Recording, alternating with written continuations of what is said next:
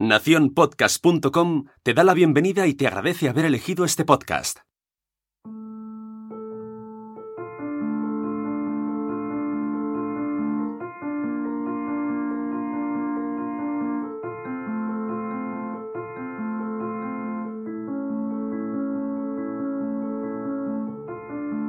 Hace ya muchos años, durante un viaje por Nueva Inglaterra, fui a visitar el cementerio de Sleepy Hollow en Concord.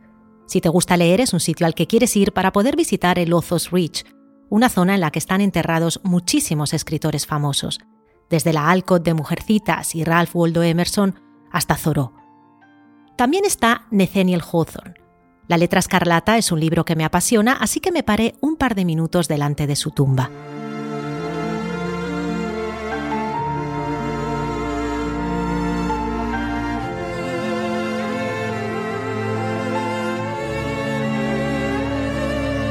Observando la lápida con atención, noté que entre las hojas secas y las flores asomaba algo.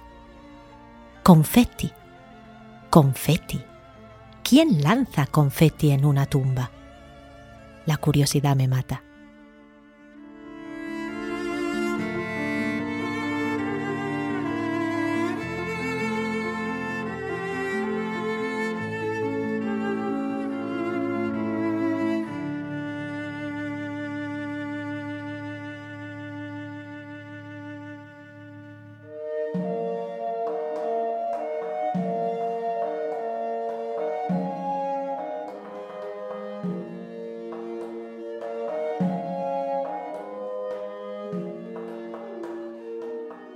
La palabra confetti es italiana, viene del latín confectum, pero curiosamente, si le pides confetti a un italiano, no te traerá confetti, te traerá almendras. Si quieres confetti de papel, tienes que pedirle cilantro, como dicen ellos, coriándolo. Sí, es un poco lioso. Os explico. En el 1300, los ricos mercaderes de Venecia empezaron a traer un dulce de Oriente muy caro, almendras bañadas en azúcar. El producto, al que llamaron confetti, arrasó y se volvió costumbre entre los ricos ofrecerlo en las fiestas porque, al ser tan caro, era símbolo de riqueza y de prestigio. Boccaccio, por ejemplo, las mencionan el de Camerón como una exquisitez. Hoy en día no hay una celebración en Italia sin ellos. Se ofrecen a los invitados en bodas, bautizos, licenciaturas, siguiendo unas reglas muy precisas. Siempre número impar, del color adapto a la ceremonia, mejor si la almendra es de ábola o de sulmona. En fin, el confetti en Italia es una cosa seria.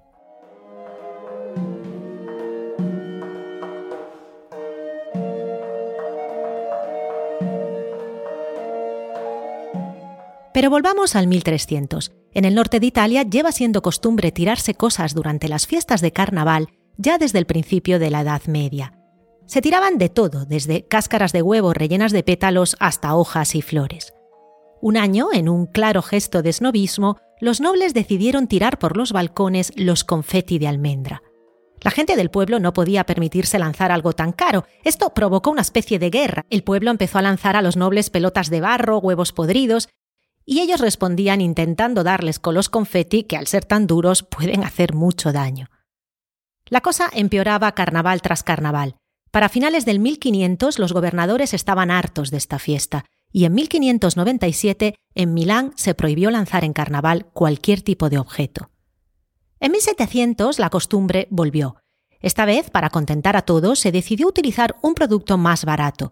Bañaron en azúcar semillas de cilantro. Cilantro en Italia se dice coriándolo y por eso ellos llaman coriándolo a cualquier cosa pequeña que se lance, y confetti siguen siendo en cambio los dulces de almendra. El cilantro tuvo bastante éxito. Era barato, no hacía tanto daño y estaba muy bueno. Pero para muchos aquello de desperdiciar comida seguía siendo una manera inmoral de celebrar una fiesta aunque fuera pagana. En 1875, Enrico Mangili tuvo una idea muchísimo mejor. Mangili tenía una fábrica de seda. Ahora la seda se produce casi en su totalidad en industrias automatizadas, pero en la web gabinetepodcast.com os he dejado un vídeo fascinante donde podéis ver a una japonesa produciendo seda como se hacía en la época de Mangili. Se usaba una estructura de madera a la que se ataban varias plataformas de papel, una encima de otra, como si fueran literas. En esos papeles se colocaban y se criaban los gusanos de seda. Para atar los papeles hay que agujerearlos, así que debajo de cada plataforma solían acumularse los circulitos que sobraban. Un día Mangili estaba barriendo todos esos círculos y pensó en aprovecharlos. El carnaval empezaba en pocos días, así que los dispuso en paquetes y los vendió para que la gente de su pueblo, Crescenzago, se los tirara. Mangili, además de tener ideas geniales, era un buen hombre.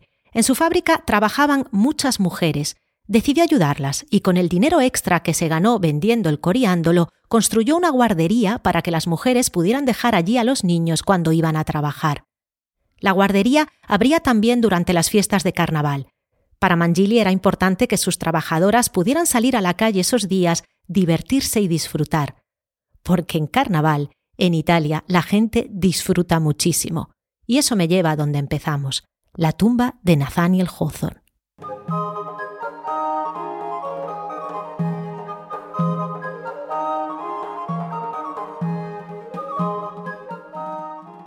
Nathaniel Hawthorne fue un hombre feliz. Se casó con una mujer que amaba, con la que tuvo hijos y tuvo una fama en vida sin igual en la época. Pero tenía un problema. Era tímido. Bueno, no, era más que tímido, sufría una introversión patológica, tenía verdadera dificultad para expresarse en público, odiaba las fiestas, los bailes, las reuniones. Pero todo esto cambió en un viaje a Italia. En su diario escribió, He llegado a Roma en carnaval y he sido recibido con golpes en la cara. Me han tirado guisantes secos, serrín, incluso algún huevo. He comprado a una mujer paquetes de semillas de cilantro y he pasado días participando en la guerra. Fingía que no me importaba mucho, pero en realidad me lo pasé en grande. El baño de confetti fue para Hawthorne como un bautismo, una nueva encarnación en otra personalidad. Se dejó barba, se volvió de pronto más expansivo, extrovertido. Su mujer escribió a su hermana No sé qué le ha pasado a Nathaniel. Los carnavales lo han transformado. Está como loco. Nunca lo he visto tan feliz. La tradición italiana se extendió por toda Europa, de hecho, los franceses sostienen que fue uno de ellos el que inventó el confetti y no Mangili. Aquí en España tenemos un montón de fiestas que no serían nada sin confetti, la de Vétera, por ejemplo. Si hay un lugar en el mundo donde el acto de lanzarse cosas unos a otros es casi religioso, ese lugar es India. El festival Holi en el que la gente se lanza polvo de flores es una apoteosis de color y diversión. Si estás en India esos días, no puedes evitar participar y contagiarte con el entusiasmo general, seas quien seas. En 1962, Jackie Kennedy estaba en Delhi visitando al primer ministro Nehru justo durante el Holi. Ambos se escabulleron de la seguridad un buen rato, cuando más tarde reaparecieron para la conferencia de prensa, la impecable chaqueta blanca de Neru tenía una gran mancha rosa en el pecho. Ha sido Jackie, dijo Neru riendo. La foto de Jackie guiñando cómplice y traviesa el ojo a Neru dio la vuelta al mundo.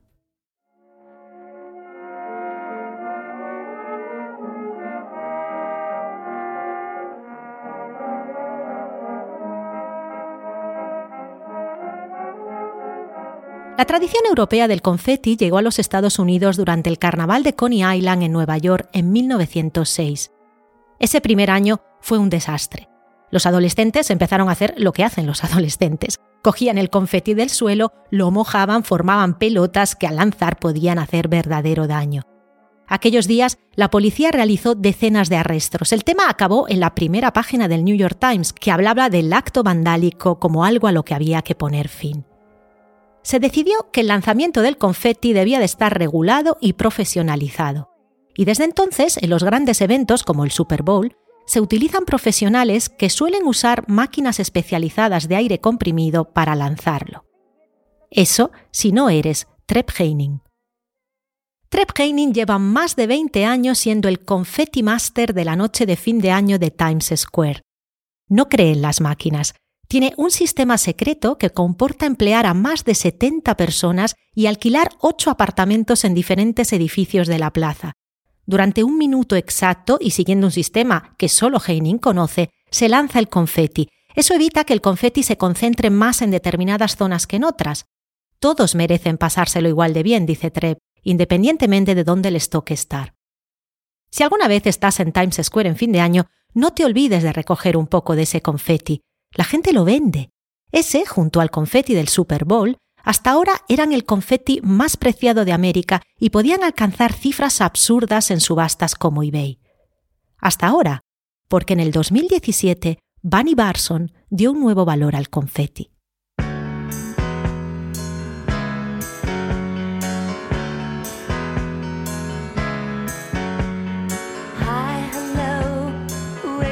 Bunny Barson es una conocida artista de Missouri. Sus obras han sido premiadas en todo el mundo, desde Alemania y Francia hasta Washington.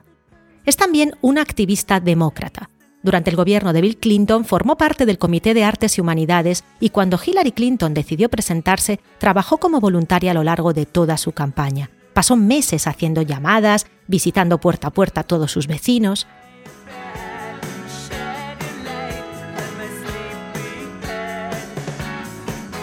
Aquel 8 de noviembre del 2016, Bunny se despertó feliz.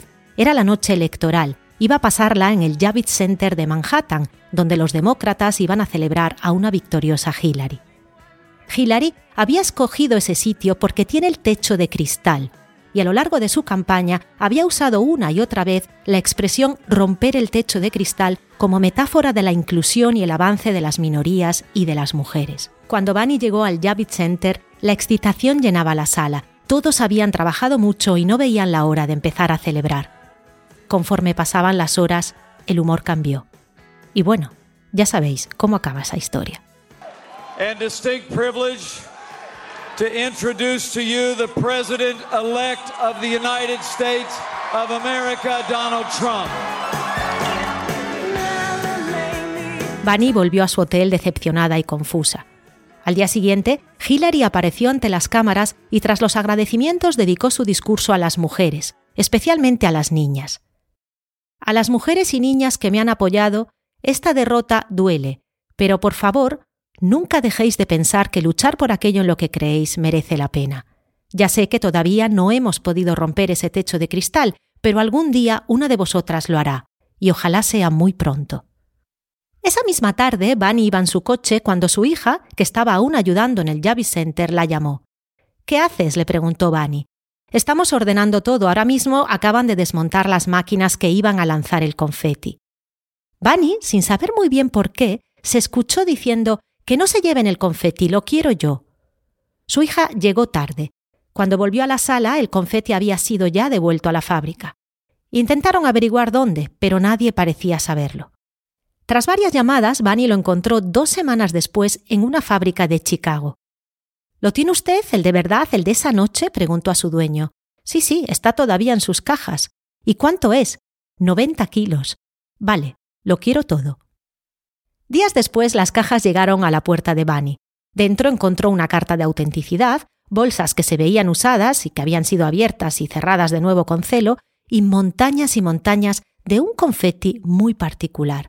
Para empezar, era de plástico, no de papel, y era más grande que el confeti clásico, metalizado, opalescente, perlado, en una palabra, parecía cristal. Estaba claro, alguien había escogido ese confeti para simular al caer los cristales del techo que se rompían.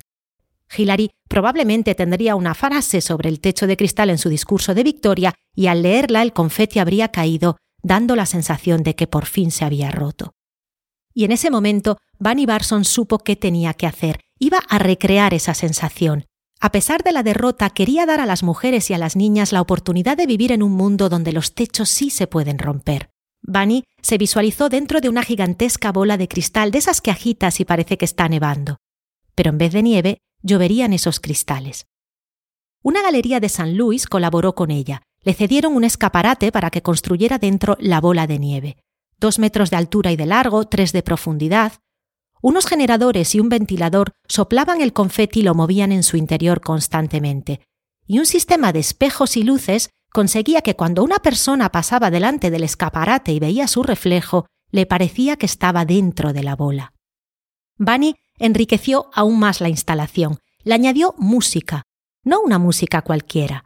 Escogió el coro de 3.500 personas, la mayoría mujeres, que cantaron con Milksy en las manifestaciones de Washington.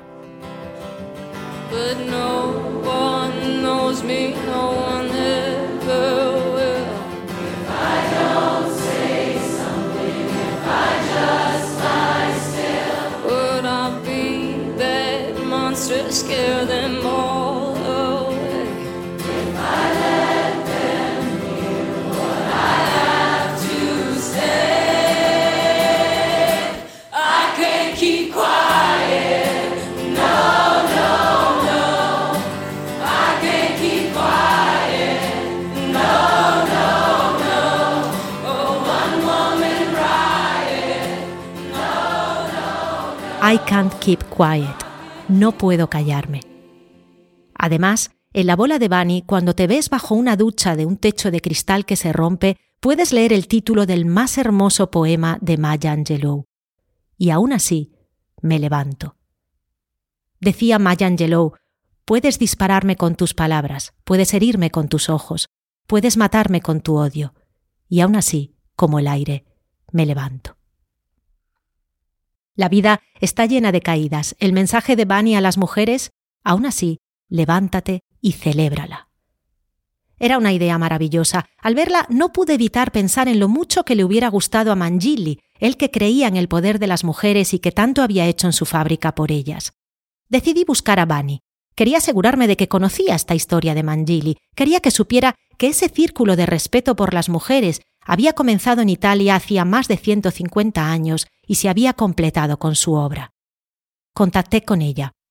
Me respondió pocos minutos más tarde. ¡Wow! decía. Enrico Mangili lo cambia todo. Nos escribimos varios correos, me habló de su hija, yo le hablé de las mías. Fue una bonita conexión, dos mujeres lejanas unidas por un anhelo común, que no haya más techos que romper.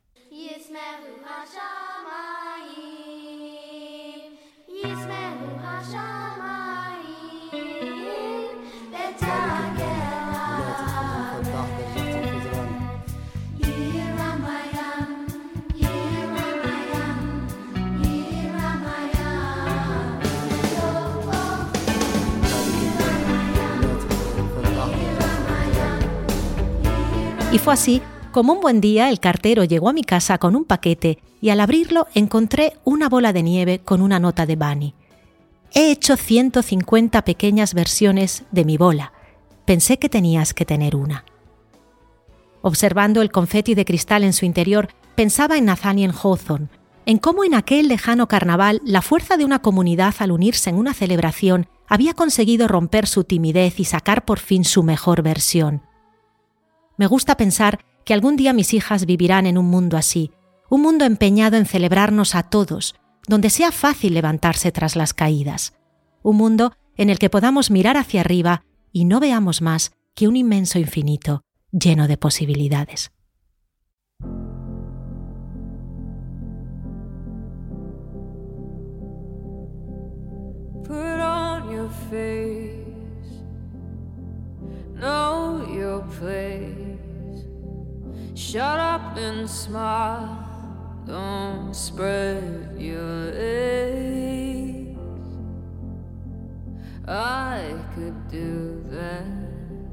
Gabinete de Curiosidades es una producción de Nación Podcast. En la producción y edición está Sune, la dirección artística es de Jorge López y las ideas y opiniones son de quien os habla, Nuria Pérez. Si quieres saber más, visita gabinetepodcast.com donde encontrarás fotografías, links adicionales y la banda sonora de este episodio.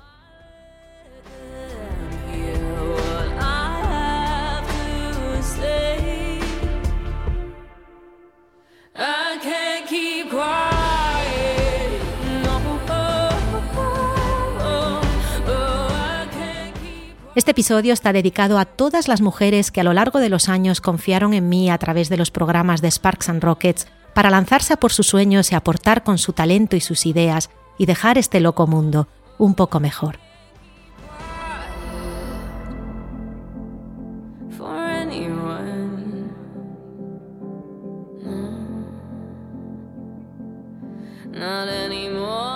Esta primera temporada de Gabinete de Curiosidades acaba aquí. Tenemos un montón de viajes preparados para la segunda.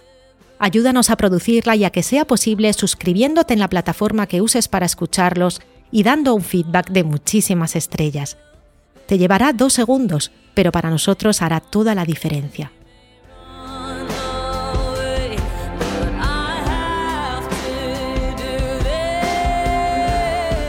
Mis gracias personales al equipo que hay detrás, en especial a Sune y a Jorge, y a todos vosotros que me habéis concedido el honor de viajar conmigo estas semanas. A la espera de nuevos episodios, no olvides ir siempre en profundidad en aquello que te interese y sobre todo, no olvides preguntarte dos veces cada elección. Sé curioso, porque si perdemos la curiosidad, ¿qué nos queda?